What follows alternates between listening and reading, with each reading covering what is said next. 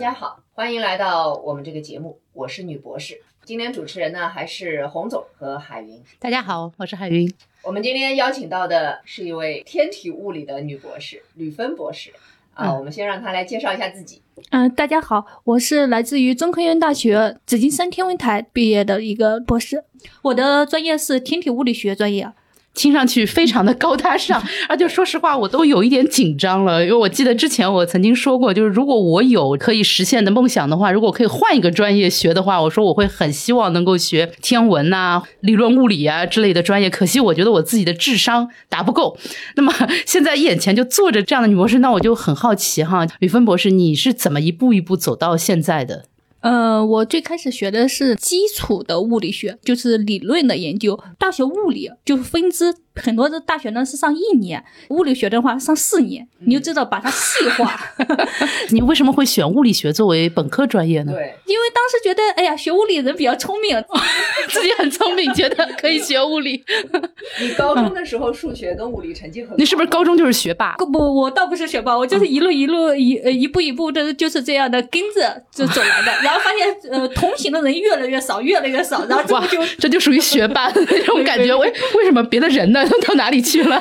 所以，所以他们有时候看要说什么的时候，就说对小孩子有什么要求、成绩什么的。然后给我家小孩子看要说，我说没关系，你一直考 B 或一直考 A 都无所谓。我说你只要能够坚持下来。我说你会发现的是，最后的同学越来越少，真的。我说很多人是因为做着做着不做了，不坚持了，所以呢就半途而废了嘛。你先前积攒的、积淀的一些东西就没有了。所以我就觉得，哎，你只要坚持下来就那个了。考研呢，是因为当时的时候本科学校也不是特别的好就业。嘛，因为本科生遍地就是嘛，而且感觉是不是物理学也不是很好就业？对，因为是因为你是那种基础的研究，其实并不好就业的。你比方说，你像那种应用型的、偏应用型的光学啊、凝聚态啊这种的话是比较好就业的。然后是想着，哎呀，要不再读个研嘛？读研的时候，后来想着，哎呀，读个核物理。怎么会想到核物理？我感觉好，居里夫人很很很伟大嘛。啊，因为居里夫人的，因为自己自己感觉到自己接触面是比较窄的，就是说。身边的榜样比较少，然后觉得哎，要不学个核物理吧？后来发现核物理的话，哎呀，好枯燥呢，因为基本上都是推导公式，而且就很你要很细心的推导，而且要推导的就是说可能是特别特别的细致的，就是可能你一页纸然后写不完一张公式，然后觉得哎，好枯燥的。正好呢，我先前的时候硕士的时候呢，遇见导师呢，他也有正好是天体物理的，然后我就跟着他去做那个天体物理了。以前他总是给我看要说啊，你放心。十年以后，你绝对不会后悔你所所所选的专业，因为我的同学学核物理的，他们都很好就业的，因为他们很多是去医院的，他们是是那种放射科、核磁共振呐什么的，他们这个是特别好就业的。所以呢，我们当年的时候呢，四个核物理的人，三个女生，一个男生。哦，三个核物理的女生呢？对，这和我们想象的不太一样，嗯嗯。然后是他们三个都已经工作了。就很快找到工作了，比较有好的医院接收什么的。那我一个人干巴巴的又去读博士了，为什么呢？然后我就觉得，哎呀，我因为我学不是当时已经不学核物理了嘛，然后我就去去转的天天物理嘛。然后我觉得，哎呀，自己自己这样的话，好好什么的，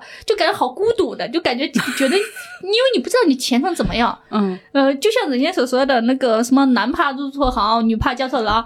其实女生也怕入错行的，你因为如果你所学的和你所你不喜欢或者你做不出来什么东西，其实你很气馁的。嗯，然后我就觉得，哎呀，我这个选的对不对啊什么的。后来看身边人考博，哎，那要不考博吧，然后就考博了。那吕峰博士，我刚刚听您讲了，您当时想要选核物理，后来没有选，选了天文物理，就给我感觉就是，其实核物理也是很难的。那天体物理也很高深的，但是你们好像可以跳的比较自如，感觉想学什么就学什么。这这两个它的相似之处在哪里？听着好像离得很远，都是物理物理学的延伸 的嘛，嗯，对吧？哈。但是后来我才发现的是，其实天体物理学比其他的一般的，就是纯理论的物理啊，或者物理类的，或者是理论的物理。像我们做的话，一般的就是基础没有要求那么的高，就是说，呃，大家门槛都比较的低一些。为什么这么说呢？因为我身边有些人，他们有的是学生物的，然后转的，然后有的学各种的，就是说转过来的，就数学的、学经济的，学经济的都可以转天文物理吗？因为你可以有什么吗？有适合你的研究方向。你理论好，你可以做理论，你可以有适合你的你喜欢的爱好，然后你把这个理论继续深挖下去。嗯你选择一个点，我就发现这个点这个地方有水，我就打，一直往下打，哎，终究会有水的。那这学嗯经济的来转来学你们这天体物理，他能学什么方向呢？我想到了《三体》里的宇宙社会学。其实像一些统计类的啊，或者一些的一些的算法啊，或者一些的那观测的一些东西的话，它嗯需要把一些的大数据进行啊统计统计。嗯对吧？你可以，你可以从这些的那么多的那个数据当中，因为现在的是大家的观测设备越来越多嘛，然后数据量是海量的，对吧？哈，然后是就从这个海量的数据当中，你如何挖到有用的信息，嗯这个是很多人没有没关注的。那他们可以这样做，对不对？嗯所以我就最后就转了天体物理，就 就读博了。我感觉就是老师觉得好像也不是非常的这个带着那样？也不 对，就感觉就就就读了这个天体物理。那么您您像您自己的研究，您研究是什么呢？像我的话，我有点和别人研究不一样。嗯像他们的话，每次说你学啊，你学天文的啊，嗯我说我学天文的，说你学天文的是研究星星、太阳啊，还有嗯什么银河啊 什么的。我说我不是，我说我研究银河系外的。他说你啊跑银河系外研究什么呢？我说我就研究。突然一下爆发了，然后没了，啊，这种东西，嗯。他们说那你研究什么方向的呢？然后我说那我以前研究那个伽马伽马暴的伽马射线暴伽马波段的，嗯。我说现在呢这几年的时候，那个快速射电暴又比较的火火热，然后我说我就觉得，因为我们很多做做现在过做快速射电暴的人呢，都是从先前做伽马暴的人转过来的，嗯因为它很多东西的话，它的研究的历史呀什么的都比较像的，所以呢，大家都想转的做快速射电暴。快速射电暴就是在无线电，大家所说的说射电大家不懂，可能大家都是知道无无线电，在无线电波段，然后是刷一下的爆发，它就毫秒。就很快，爆发的时间是非常非常的短，但是能量非常非常的高，嗯就一次爆发可能它要几个月就燃烧所释放的能量，大家都觉得很好奇这是什么呀？所以大家刚开始的时候就很那个，还有人说，哎呀，是不是外星人呀？或者是什么高等文明哦？对，嗯外星人给我们发信号了，我们接不接收呀？哎呀，好奇怪啊，接不接收呀？大家就会觉得比较的新奇一些。哎，这个问题其实我很好奇，因为你刚才讲的啊，它有的时候爆发，它可能就是非常短，它的时间到底有多短？毫秒、微秒，我就很困惑，就是你你怎么能确定你看到的不是这机器坏了呢？如果一次的话，你觉得是偶然；如果你接连发生几个信号的几个事件都是这样的时候，也所以所以它还是需要 repeat，就是说不断的出现，不断的出现。对你发现一个，就是比方说像班主任说这个班里同学不乖啊嗯什么的，你是个例。结果发现有一群同学都是这样的，哎呀，嗯发现这个是一些学生的共性什么的。就像快速射电暴，当时的时候是 Lorimer 那个澳大利亚一个特别牛的一个天体物理学家，他偶然间发现的。当时的时候，他一零一年发现，他零七年才发表他的数据，公开报道他的观测。嗯，大家其实当时的时候不信呀，因为觉得你这么高的能量，而且这么短的时间，谁信呀？没人信。虽然说他也发了善事，但是大家还是不信。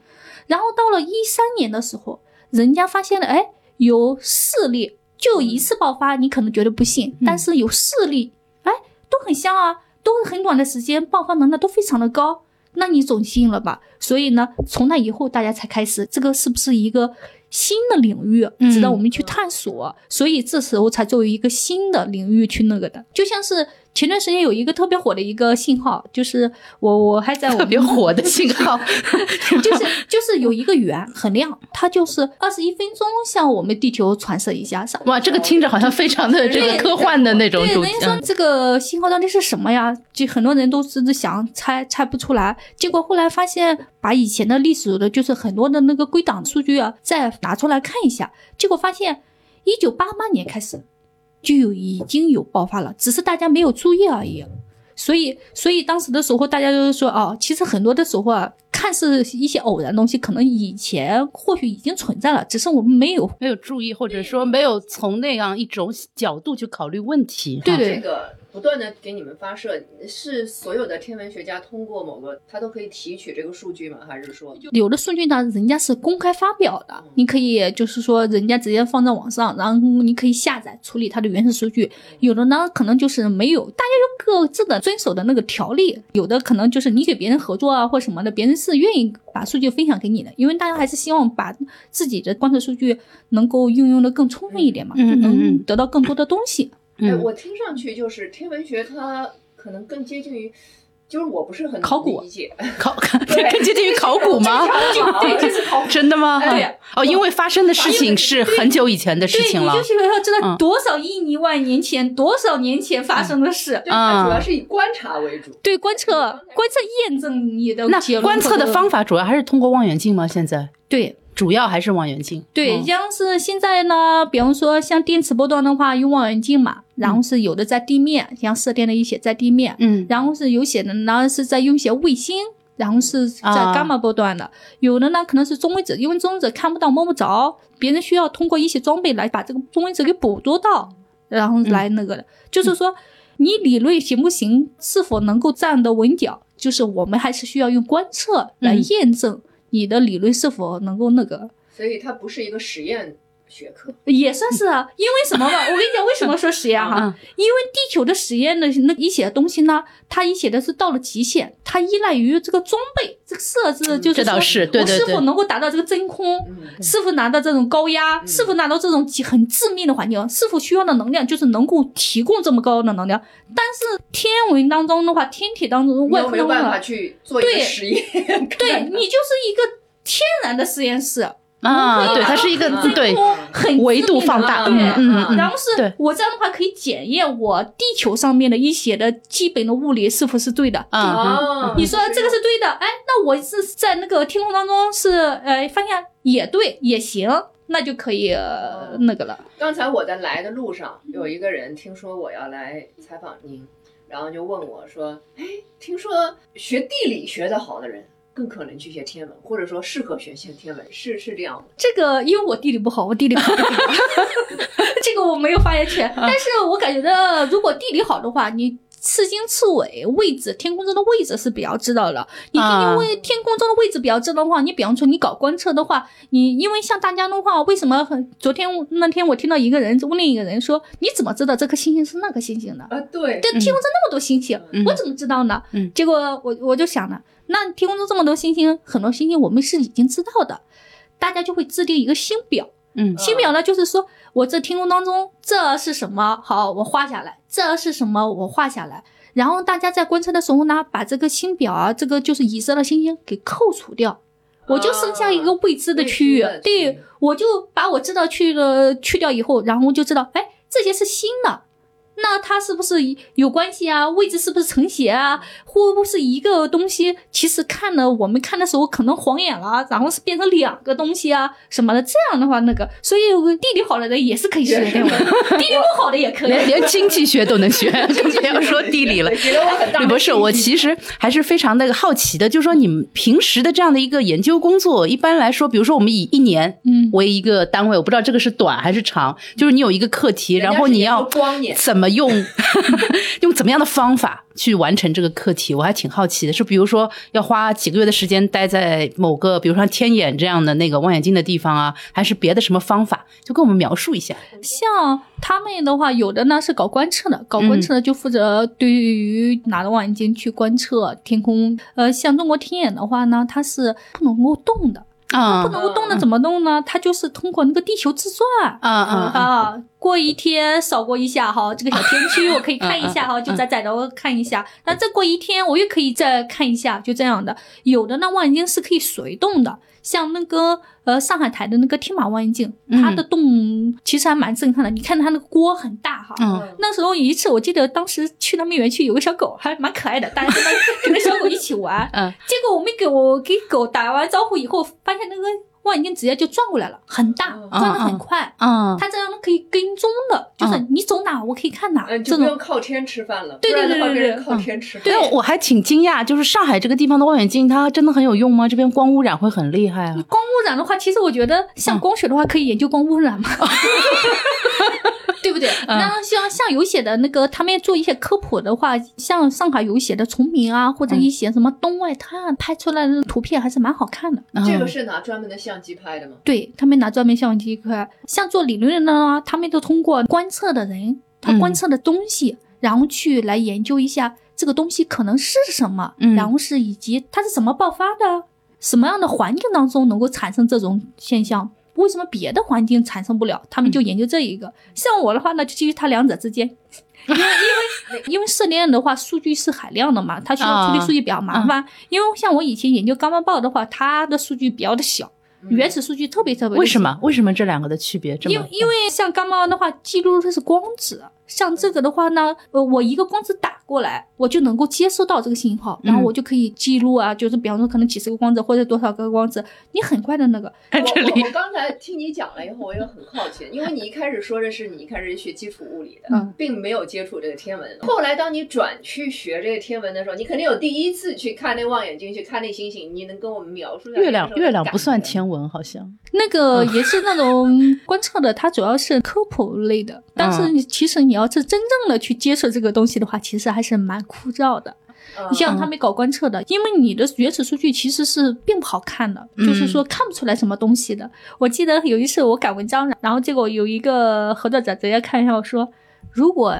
你一下子都能看明白结果是什么，那你还做什么研究？嗯，这倒是。我一想也是啊，我觉得我我为什么不用那个？我我直接在那占卜或算卦一下，哎呀，算一下，啊，这个可以，对不对哈？后来的时候才发现的是，像他们很多人，你看拍的很漂亮的天空的夜景啊，或什么的，其实他们拍了很多很多的照片，把它叠加。把它处理才形成的，包括现在那个有的望远镜，就是特别的火的詹姆斯卫星那个望远镜，他们拍的也很好看的。其实照片都是叠加的，或者是包括艺术家，然后去结合什么样的放什么样的颜色，这样的话呈给大众的话才是很漂亮的那种图画的。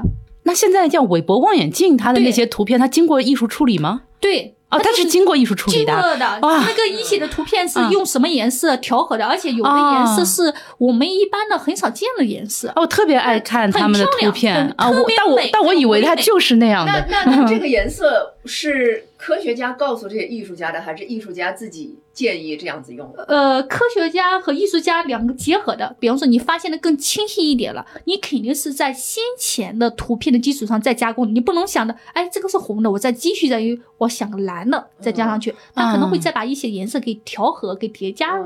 因为我是韦伯望远镜的粉丝，我的头像经常就是他最新拍的照片，但我确实不知道这个背后其实还有那个艺术家的功劳啊！我以为他就是那个样子，因为因为 我以为他拍出来就是那个样子。你呈现给大众，或者是你，比方说你写文章，你投给审稿人，人一看这图片不好看，哦，也原来合理，非常合理，非常合理，嗯，不管什么杂志都是一个媒介，非常合理，特别是一个媒介。比方说你图表，人家首先是看你图表嘛，你图表好。然后人家觉得哎有意思啊，会多看几眼，是不是？然后你人家在看你内在嘛。我听你，我听你，我听你这样讲了以后，我开始觉得天文学家也是挺接地气的，跟普通人的这个 心理是差不多的，是吧？我是那个。但其实我我还是比较好奇，就是您平时的研究是什么样的？就是你会去，比如说天眼吗？我打算的下个月初吧，去天眼看看去。那你去那是干什么？我以前没没去，没去过，没去过。我想看一下他们是怎么运作的，因为我是做的是什么吗？我是。做的他们的观测，那那个数据你怎么要到呢？因为他们很多数据都是公开、公开的，对他们自己的网站上面也是有，你可以申请申请他们的观测时间，然后这个观测时间就属于你。然后是你对于这一段时间的观测的数据，你自己去支配，所以这也是你的一个主要工作吗？就是去约那些望远镜的时间。我我目前还是就是给天眼的他们那边的团队的人进行合作，就是我是想知道这个源，因为很多的是什么嘛？这爆发完以后呢，过会儿可能还在爆发，就这个源它不停的一会儿爆发，两会儿爆发，就跟个喷泉似的呀，就是。然后我就觉得是有的望远镜定位是比较好的。定位比较好呢，那大家都觉得这个宽射电帽比较有意思，很多射电望远镜都指向它去来跟踪观测它，然后跟踪观测它以后呢，不同的频段有不同的信息，而且有的频段的信息是不一样的。比方说，我们就是从这个缝里看一点，从那个缝里看一点，给盲人摸象，就是大家不知道，就是我们没有办法全面就看到完整的这样的一个一个图形。为什么看不到完整的？因为那个望远镜它那个频段是很窄的。就是你能打开就打开那么一点点，这是因为受我们技术的限制嘛？对，以后可能也会有更好的望远镜。像未来的 SK 平方公里四连阵，就是有没有那些特别有意思的那种时刻，就是特别激动，觉得自己做出了一个很重要的一个突破的那种时刻。我我我前段时间做了工作，我觉得说说说说说说说 天眼。它锅比较大，口径比较大，嗯大眼睛嘛，可以看得很大哈。嗯然后是它那个有一个圆呢，就是一二年爆发的，就是说一直到现在还在爆发。他们当时的时候呢，发出来的文章呢，就是之所以发那个自然嘛，因为最主要的是因为他们觉得这个能量是个双峰的。为什么我们以前像我们做那个展现员的时候，为什么说是能量？能量，因为能量就是决定了。它能够释放多少能量，然后是能够支撑着爆发多多长时间多长时嗯间、嗯多少流量、嗯多少什么的，就是决定了它主要的地位嘛，嗯对吧？它没有那么大的能量，你让它怎么爆发，它也不会有多大的呈现出来，多多大的烟火那种感觉的哈。然后是那他们当时的时候呢，就是觉得是能量双峰。之所以说双峰呢，是因为大家觉得，哎，那可以两种成分，什么和什么作用能够产生这种东西？我们当时就觉得，你这个双峰有没有可能？就一个风呀，就是一种成分，嗯只不过是可能有一些其他的外在的因素导致的，它会呈现一个双峰嘛。然后我们当时的时候，哎，觉得这个圆啊，大家研究太多了，因为从一二年到现在，很多望远镜观测到，好几十个望远镜都能观测到。就是在不同的国家的对望远镜都能够看到对到，。然后他们的数据都已经公开了，但我们就想的话，它在很通很宽的频段，比方说零四百兆到八 G 就很宽的一个频段下，那它是什么样子的呢？我们就知道它它这些频段当中都有，但是就不知道它是什么样子的，所以我们就把所以相当于是你们提出了一个假设，对我们就是觉得，哎呀，有一个 GPT 这一个 C 半的 C 半的话，就是四到八 G 的时候，就是一个窄一点的频段当中，我们能知道它是什么样的。哎，看的有点周期性的呃分布，就是说它的谱。然后我们想，那低频的话，大家都不知道，因为都稀稀拉拉的数据，就是可能两次爆发的，稍微汇报一下什么的，但是就不知道整个的。然后我们就想，哎，它有点周期性，我把它给延伸到低频段。然后我就看一下，哎，我们结果发现的是这一个的话，有可能就是一个条纹的谱，它那个爆发的频段呢，不是所有的频段都可以发生的，它只在某个特定的时候，恰巧在这个环境下，我可以爆发了。为什么这个会让你觉得特别激动？你觉得自己做我这里首次发现的，哦，我首次提出来的，而且我也感觉就像我们一个学考古的一个小伙伴嗯，说：“哇，这是我首次发现的这个洞。”对对对对对对，就是那种你那种自豪感。首先是事情是你做的，就像我们国家那种荣誉感似的。嗯你看我们嗯国家首次干嘛的话，你会觉得特别的荣誉感。嗯嗯首次探月啊就是对就你刚才举的例子说，这个是登月是一个很巨大的一个进步，嗯但是可能对于普通人来说，他还能想象，就是人到了月球上，哇，这是很大的一个进步。但是像你们做的这个研究，可能就是你自己觉得啊，这是我第一次发现的。可是这个第一次发现对于整个科学的建构来说，你觉得是它更大的意义在哪里？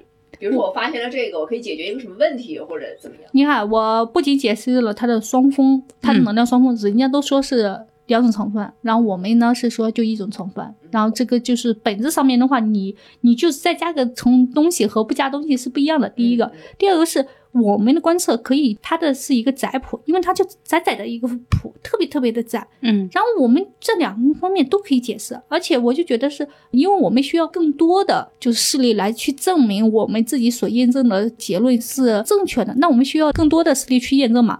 而且现在的一些理论，就是辐射机制的一些理论，解释不了这种现象，嗯所以又可能要提出新的理论来去解释。所以我们现在也在和一个同事在做这方面的理论，就想着太阳当中也有类似的。其实像银河系外的很多东西的话，大家都是从太阳当中，因为太阳是离我们最近的。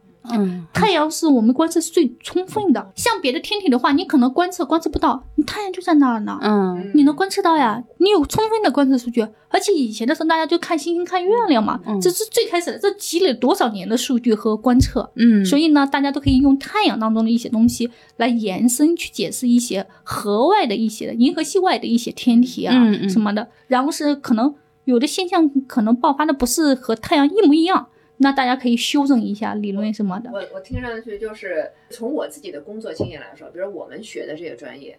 是很难把生活跟工作区分开的。我们二十四小时工作几乎都在嗯工作，因为你不可能不处在日常的生活当中。人像你的这个工作呢，大多数时候都就和生活分得非常清生活分得非常嗯清楚。然后有一些人就会来很好奇，就是说，是不是天文学家对于生活、对于人生是比较淡漠的呢？对这个，其实我还想加一句，就是说，因为我觉得你们看的东西、研究的东西尺度都太大了，就是那种时间的尺度，经常就是对。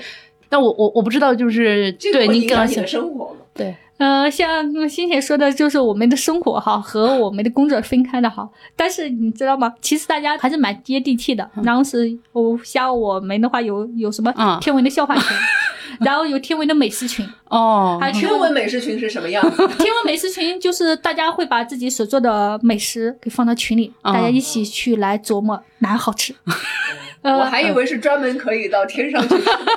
没有没有没有，他们有人会研究一下怎么做饭好吃，然后嗯是呃有写的还是蛮接地气的。嗯像我认识的南京大学的那个天文的哈，嗯他们很多人其实还是蛮，我觉得生活还是蛮积极向上的。哦，非常积极向上因为因为因为以前的时候在那个戴子高老师组里哈，啊我也认识戴子高老师特别嗯喜欢的是年终总结，嗯因为大家会把这一年的生活、工作以及感情方面都会汇报一下。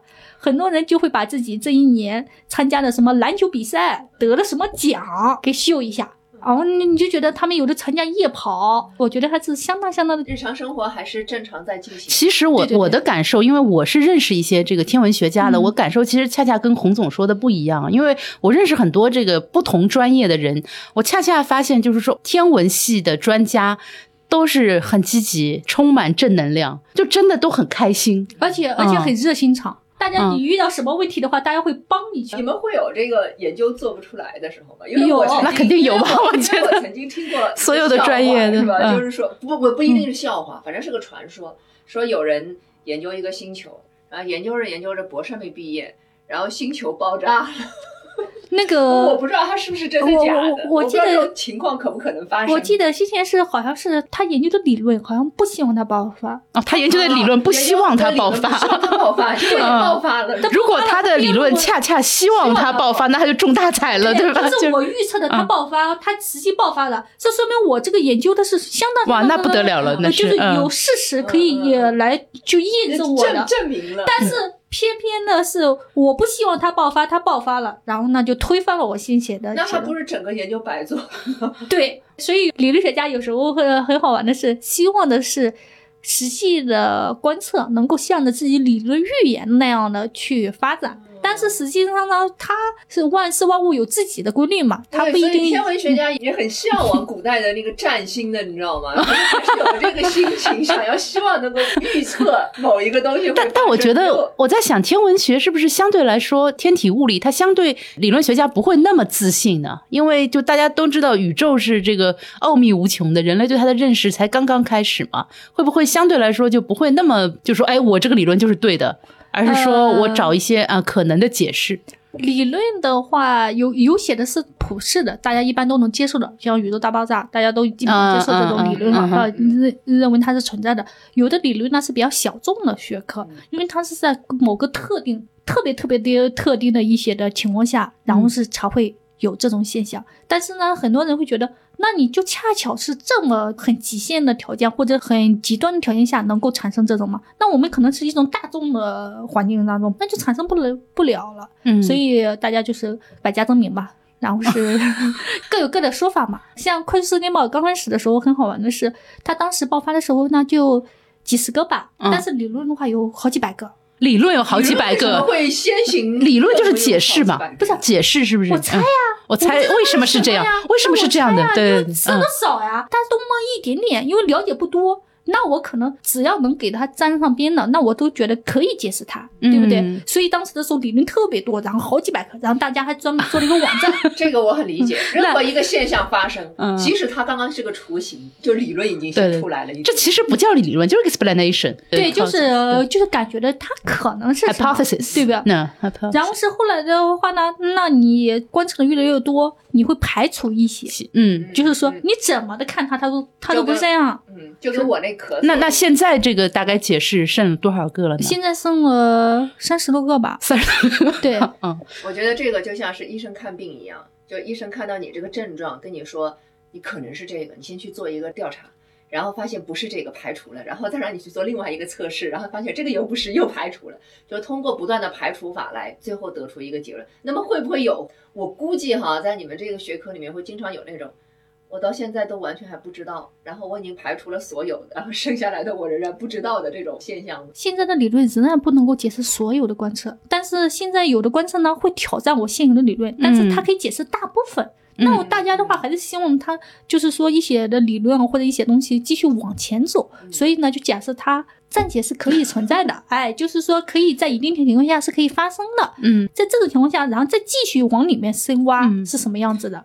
我怎么感觉就是您说的，好像就观测和理论，就是观测到的现象和解释的理论有一种此消彼长的那种感觉是的对吧？就随着这个观测的到现象越来越多，它理论的数量会会下降，它在锤炼这个理论的合理性观。测的越充分，就是观测的越全面。脏话，我们懂得就越多。嗯我们懂得越多的话，它就限制的越紧凑。就我可不可以说，它这个观测其实是一个零零散散的，像星星点点的事实。但是这些事实呢，你没办法把它串起来。嗯对它这个理论只是说，一方面我是来把它寻找这个零零散散的事实当中的规律，另外一方面我也是用这些事实来检验我这个理论是不是真的假的，是吗？对，但这个时候我觉得我又要想到一个人，就是爱因斯坦，感觉就是大牛，对，因为他太神了，就是感觉就是他也不知道怎么就是想出来的那一些理论，好像之后的一百年的观测就在说，哎呀，爱因斯坦又对了，爱因斯坦又对了，爱因斯坦总算错了一次，就都是都是这样的。但是就是像类似于像他这样的理理理论突破，是不是这种只有天才级的科学家才能做到？我我感觉嗯是、是啊你看，包括你看现在近几十年哈，大家的观测设备是越来越多的，而且说一句那个的话，以前还书信来往，现在就是网络很发达，嗯嗯嗯你国外有什么观测，大家都立马能够知道或者是什么的。中国的也参与很多的国际的项目啊什么的，能够很第一时间就是说拿到数据啊或者是什么的。但是你看到没有，现在的理论的突破，还很难少对不了对嗯因为现在的话，感觉有点到了一种瓶颈期。嗯但是呢，如果你有更好的设备、更新的发现，那你就可以提出更高深的理论，或者更不是我们常规的所见到的一些的基本的一些的东西的。这也是个假设。对，呃，结果往往是相反的，就是事实上这个现实还是很骨感的，就是技术可能越来越高级，对，然后但是就是越来越高级。因为我刚刚想问的就是说，大部分的情况下，我或者说一般的研究，可能都是从我们观察到的东西，然后我们提炼出一些规律。嗯对，但是就会有像爱因斯坦这样的人，对吧？他预测，比如说有黑洞的存在，这样的还真的是可遇而不可求的，对吧？对对就这样的，就感觉不这这种啊是所有人，都是爱因斯坦。因为我们一般遵循的都是逻辑推理嘛，嗯对对对观察进行这个对对对对推理这种方法嗯然后排除掉归纳归纳进行推对理，，就是大家就习惯的是拿椅子去捕捉位置。对捕捉未知，去来解释一下未知，嗯结果发现未知解释不了的时候，再想一想，哎，我是不是在修修补补我以前的认知？是不是？那我、我以前的认知是不是有偏差？我或者是哪里没考虑充分，或者是什么的话，或者是某种条件它是可以解释这种现象。这个我理解，就是我我本来是想要去改造世界的，结果发现世界改造不了，那不然好改造他自自己的。因为因为那个世界本身它就是客观的嘛，它有自己的客观规律，嗯所以你要修正你对世界的认识、解释对吧？认然后你再识。转过来呢，然后再重新的认识这个世界，而发现世界本身就是这么美好对，其实我们改变的就是我们自己的认识而已，对？一直不我们断的修正自己的对，所以你看我在读小学、中学的时候，我们那时候说，呃，有九大行星，现在然后冥王星被这个排除了 对，它被开除了。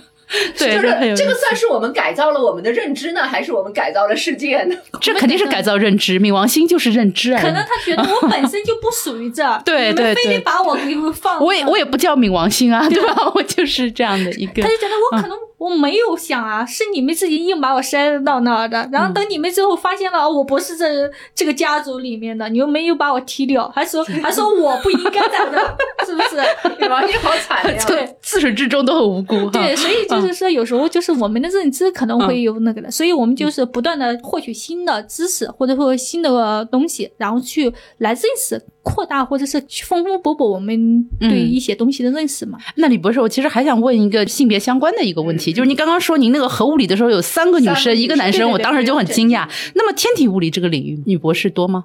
现在很多，以嗯前倒没有那么多。以前的时候，女生读博读到后面的时候还是蛮少的。嗯，我们当时的时候还是男生比较多一些，现在我看到是很多女生都读博士，大概有一个什么样的比例？你觉得？我感觉男女比例都可以差不多一半吧。哦，所以这个学这个专业，其实对女生来说也没有什么障碍。呃，也没什么障碍。嗯，然后我觉得就是，其实现在就是男女平等嘛，然后大家都是嗯女生能做的、男生能做的事情，我们女生也可以做的，对不对？你看我们现在我们三个女性，对，因为我们这个节目必须是女博士。对我刚才听你嗯讲，就是说你成长的过程当中，为什么去学了物理呀、然后又为什么去学了？对，是不是您您家里对您这种不断的往上攀是很鼓励、很支持的？我们家其实像我生活在农村嘛，然后周边的很多其实还是比较重男轻女的。嗯我包括我前面邻居，他就给我跟我妈说：“哎呀，女孩子嘛，不要读书读那么多嘛。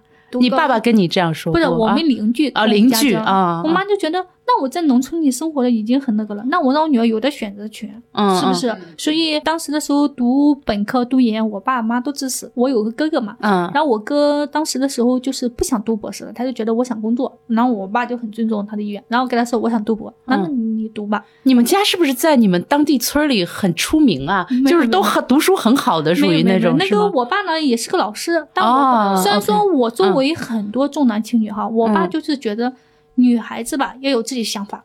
然后是小时候，一般我不是挨批的。然后什么时候我会挨批评呢？就是因为他问我某件事情的时候，我没想法，嗯，他就会觉得你要有自己想法的，你必须要自己就想法对不对，你要说出来。然后是他就会来纠正，或者是比方说说的有错误，或者是什么感觉认知很偏见的时候，他会跟我说，哎，你可以提什么什么的，他会引导你，让你把这个东西去改正一下，或者是怎么的。我看嗯你刚才说的这个为什么学了物理，因为你觉得哇，物理听起来挺难的 因为挺难的聪明的人才学的。嗯然后为什么学了天体物理啊？因为好像是啊，为了想学核物理，因为是这个看居里居里夫人听上去都是非常理想主义的这样的一个驱动。那我们知道，我们很多人选专业的时候就不是这样。我们很多人选专业的时候会很现实的考虑，就是工作好不好，工资高不高，呃，找社会地位你当时没有嗯考虑过这个吗？当时的时候，我觉得是你做任何和一行嘛，你都能养活自己，只是生活的方式和生活的那个不一样而已。你生活方式可以很多种，但是你可以选择，就是有勇气、有底气选择你自己想选择的方式去生活。你比方说，现在有很多大学生，有的还有博士或者博后，然后人家去送外卖去，我觉得人家觉得自己开心就好嘛。人家可能在某一时间顿悟，我觉得我这段时间应该怎么样或什么的，我觉得都可以的。所以我觉得就是多一些思考吧。你当时嗯选这个天体物理的时候，你有考虑过自己万一找不到工作吗？倒想过，你刚开始选的时候，我跟你讲特别焦虑啊。嗯对，刚划分专业的时候，选导师啊，选专业的时候，我当时想，哎呀，如果我要是找不到工作怎么办呢？嗯后来想，哎呀，没事，我大学的时候还有个教师资格证，然后是不行的话去当老师吧。然后是老师，如果当不那个的话，那就小学总行了吧？初中总行了吧？嗯然后补补一些那个一些的东西，小学、初中的一些教教教物理总是总行了吧？对，就是说，其实人生是有很多的，就是其实是我没把自己逼得太紧了，太有点焦虑了。嗯我很记得我高中复读过一年，哦第一年高考的时候作文写跑题了，然后当时我还很伤 心，回家在那哭。然后当时那时候因为第二天高考呢，正好是我生日，然后是我还在那哭，我妈说：“哎呀，考都考完了，没事了，不要哭了。然后我就还是在那不高兴，我妈说：“没关系了，你妈我能养活你，嗯，你不用太那个。然后是我们该怎么样怎么样的。然后那天晚上我妈还带着我去买鸡腿去，虽然我不记得那鸡腿的味道怎么样了，但是我很记得买鸡腿这件事情，就是说、嗯家人给你的安慰，其实对你对，我觉得给他给你的安慰和支持，我觉得是还蛮重要的。对对对对对，所以我就觉得是，其实很多时候，包括我现在走了的话，我感觉到就是很多时候我们所担心的事情，其实大部分事情都没有发生，只是我们自己想当然的去焦虑，哎，这件事情可能会怎么样，会怎么样，把他想象的特别特别的糟糕的，嗯或者什么的。但是是你要是自己稍微的往前挪一下步，或者是努力一下，去把一些事情做了以后，发现是其实大部分事情都没有这么回事。嗯所以现在我跟我家小孩子相处的话，我就允许他去犯错嘛。嗯然后是觉得以前焦虑的时候是不允许的，就是觉得哎你不能这样，你考试不能什么样，不能怎么样。现在他有时候那有一次很搞笑的是，他语文考了个 C，然后回来跟我说哦我语文考个 C，嗯然后蛮生气的。他说我考了一个滚蛋的分数，我当时很惊讶，我说什么叫滚蛋的分数？他说 C，我说 C 为什么是滚蛋？他说我感觉像。我考他就搞差吧，我说待会咱俩一起看看试卷哪哪写的不好哈，我们哪再学习一下你就可以了什么的。我说这个成绩什么样都无所谓，我说只要你愿意去上学，然后有个好习惯。检验的话，只是检验你这一段或者这一章这几天学的怎么样对吧？这个思维跟他观察那波段一这样对对对。那个波段，他对那个全局 关系对对对对对对对对。然后它只是这个波段，嗯。所以我有时候给他看药的时候，我说你看我小学的同学可多了，嗯。因为一直都一块上嘛。我说小学五年一直都同学，初中的时候也同学很多。我说上大学同学就越来越少了，嗯。就是说跟你一块同行的越来越少。嗯。我说其实你做什么事情，我说呃无所谓的，我说只要你自己开心就好，我都不给他报辅导班现在。嗯 所以我们家小孩在家嘛很孤独，嗯因为没人。你看科幻小说吗？不大看，因为我怕我看小说的时候我很痴迷，然后是我就会嗯不吃不喝的就一直在盯着嗯看哎，。那你看那种跟天体什么有关的科幻小说，你不会觉得哎这个很扯吗？但是我觉得就是脑洞大开也未 未尝不可嘛，嗯因为你可以不让你的思维去束缚住，就是某一样东西什么的。你们做嗯天文学的研究是不是也挺依赖于脑洞大开的？我们当时的时候刚开始做这个大胆假设，小心求证。对，这个确实是 因为我们当时的时候做的时候，我也有合作者，然后是他们其实也是不看好的，觉得我们做不出来。那个文章前前后后做的话，好大半年嘛，嗯，就是一直在反复的，就是说生管人也比较好，他会告诉我你哪方面要考虑啊，或者是什么的。然后我们又把我们先前所认为的东西全部重新的再架构，就是一直不断的反复、反复、反复。所以你刚才说做东西做不出来，其实也很郁闷的。我跟你讲，那当然，那那我觉得这是任何的，这是 universal 的这个东西任何做，科研都是碰到这样的情况。但是他肯定是男的，对不对？就他注定是男的。不是做科研一定注定是男的对他嗯讲的这个，我就想是起我自己写博士论文，那反复、反复、反复，就是叫嗯反复修改。但是你不觉得，就是你反复，你坚持下来，坚持完以后，你人就是做事任何事情很有坚韧性。就是对对对有有韧性信心，对是的觉得我这个我都能啃下，我一定能够干得了。所以就像那个《奇葩说》里面有个副说啊，然后他就说打不败你的，都让你变成你的铠甲，嗯，嗯嗯，是不是？然后我觉得确实是，啊就是说，哎呀，当时觉得做不出来。做研究这个东西，它其实跟人生的这个还不太一样。人生的这个你有的关，你基本上还是能过得了。但是它这个研究，你有的时候它就是会发生这种，你预测它不会爆炸，然后它它爆爆炸了这种你永远也做不出来的东西，就是这种其实会，其实其实的话，如果你从你所遇到的东西里面，你自己去反思干嘛的时候，你把你理论再改一下，其实人呢为什么怕改变呢？其实就是怕自己失败。嗯嗯，其实我觉得，只要是我们遇到的东西，我们自己多琢磨一下，或者是换个思路去思考，其实我们很多遇到的问题，反而是让我们变得更美好对一些啊。嗯这个就是很多人在面对做研究失败的时候有不同的心理。像我呢，就属于那种。没事儿，打击的多了我就习惯了，嗯我就我就心脏憋得比较强大。但有的人不是，他越打击他可能越沮丧，沮丧。嗯，对这这是不同的。那我觉得可以，可以，就是很很自恋的说，就如果这个事情很容易的话，就不需要我来做了。对，我我以前的时候第一次去，我记得当时刚学天文嘛，去跟人家开组会，嗯，讲的什么一句听不懂，真的觉得一句听不懂。当时觉得你你说你以后让我学这种方面吗？我一点都不懂呀，我我以后怎么学？后来想，哎呀。如果要是我一下都能听懂了，显得他们研究的没有价值，没有不高大上哈。所以我跟你讲，嗯。在做博士这件事情在做科研这件事情上，韧性啊，对。智商更重要。对对，那是是。我感觉心态比较好，是特别特别重要的。就是说，你能够自己让自己哎，能够再继续坚持下去，坚持下去。嗯。对，因为我发现我身边的很多人，他们以前的时候呢，就是博士期间或者是硕士期间做的很平平的人，他们到了博后阶段，到了工作以后就开始冒泡了，因因为他们把自己先前的所学到的东西或者是做的东西，他积淀下来，又自己更深挖一些东西。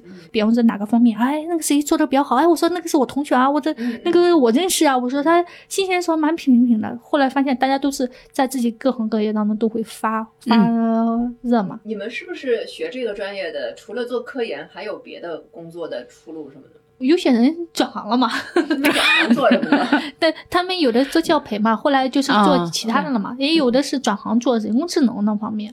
嗯，然后是我们还有个转业群，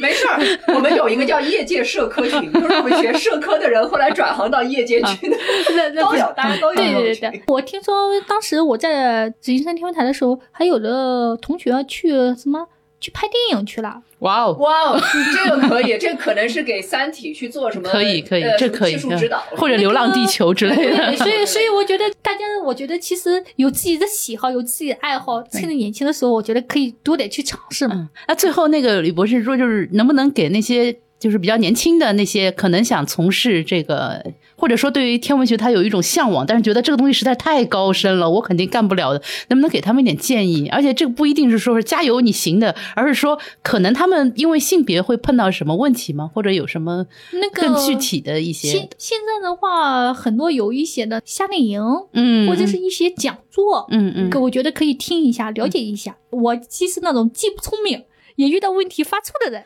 我以前做事情是这样的，做一件事情，我把一件事情从头到尾想一遍，啊比方说去哪或者是干嘛，我一定把这件事情从头到尾想一遍。如果我想不出来这个从头到尾的一些的过程的话，我就比较害怕，啊啊，对，就感觉比较焦虑。后来发现，那是随着你就是说有些东西的 push 你不停的往前走，往前走的时候，你会发现是，哎，很多东西的话没有那么那个，先去做，先去尝试，嗯，就是说不要给自己设限设的太多。嗯我觉得可以多了解一些嘛，看人家做这方面的主要是研究什么的、或什么的，可能有些东西啊，说实话，喜欢爱好只是一瞬间的事。嗯，然后是你要真正的能够坚持你所喜欢的，你呃你所爱好的，其实很多人很难的很。难的，嗯对吧？你看，像我们有时候就喜欢某些东西，哎，很喜欢，过了一段时间以后发现不喜欢了什么的。嗯你既喜欢又能坚持得到的东西，我觉得你能够坚持的，我觉得这是一件很美好的事情。对，你你会带你会带你女儿去观察这个星空吗？去带她做你们的实验吗？打算呢带她去新疆去看看那个那边的啊夜景啊，或者是那个天空什么也也打算的。因为前段时间我还咨询我朋友说，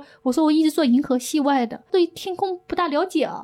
他说他说 这句话太酷了这句。话太酷了，就是就是在你的理解里面，天空和银河系它是 不是，就是就是你观测的话，一般都观测银河嘛。我说我不了解，他说你一个学天文的人，你用半个连天空都不了解你你你你用半个小时时间，你把这个望远镜了解一下，知道买什么样的望远镜。我我咨询他买什么望远镜嘛，他说说你不要买个太大的，那买太大的很笨重，携带不方便。他说你可以看一下，说你就很快上手了。其实很多东西就是比较相通的嘛，嗯然后是你可能就是了解一下啊，对啊，你们这种专业的是不是比较善于挑选这个？我我我 那不一定，那除非是做观测的。我身边有我身边有一些的人做嗯科普做的还蛮好的，他们嗯对于一些的望远镜的器材或者嗯什么的都都特别的了解，然后是知道什么样的那个。而且可能真的专业的观测者根本看不上民用的望远镜，也不一定是吗国嗯外的很多的重大发现呢，嗯他都是民间的科学家，民间的科学家他们有的人自己磨镜子哦，啊，自己一点一点的用手哦。磨那个镜子哦，就特别特别的很痴迷。哦，我我老公也是学天文的嘛，只不过啊。是转行了嘛。我有时候觉得，我我我有时候觉得我老公比较呆，就是说一根筋嘛。后来我发现他是，其实一根筋也蛮好的，因为他就想这件事情嘛。他嗯想这件事情的话，他就可以一直做这件事情。嗯，像我可是他，仍然转行了，而你没有转行。我觉得，我觉得这个地方都可以有发光发热的地方嘛。我觉得他做一件事情，他如果他觉得我开心，我去上班去了，我觉得我很支持嘛，嗯，是不是？像我先前的时候做的时候，还觉得我就说，哎呀，我说我那么的那么菜，还坚持做天文。结果他们说，你坚持坚持，你就发现人生路也也就能走得通了嘛。所以你现在遇到点问题就发怵，然后你后面的话就越走越难，越走越难，就嗯很受困了。嗯。所以就还是觉得先坚持一下。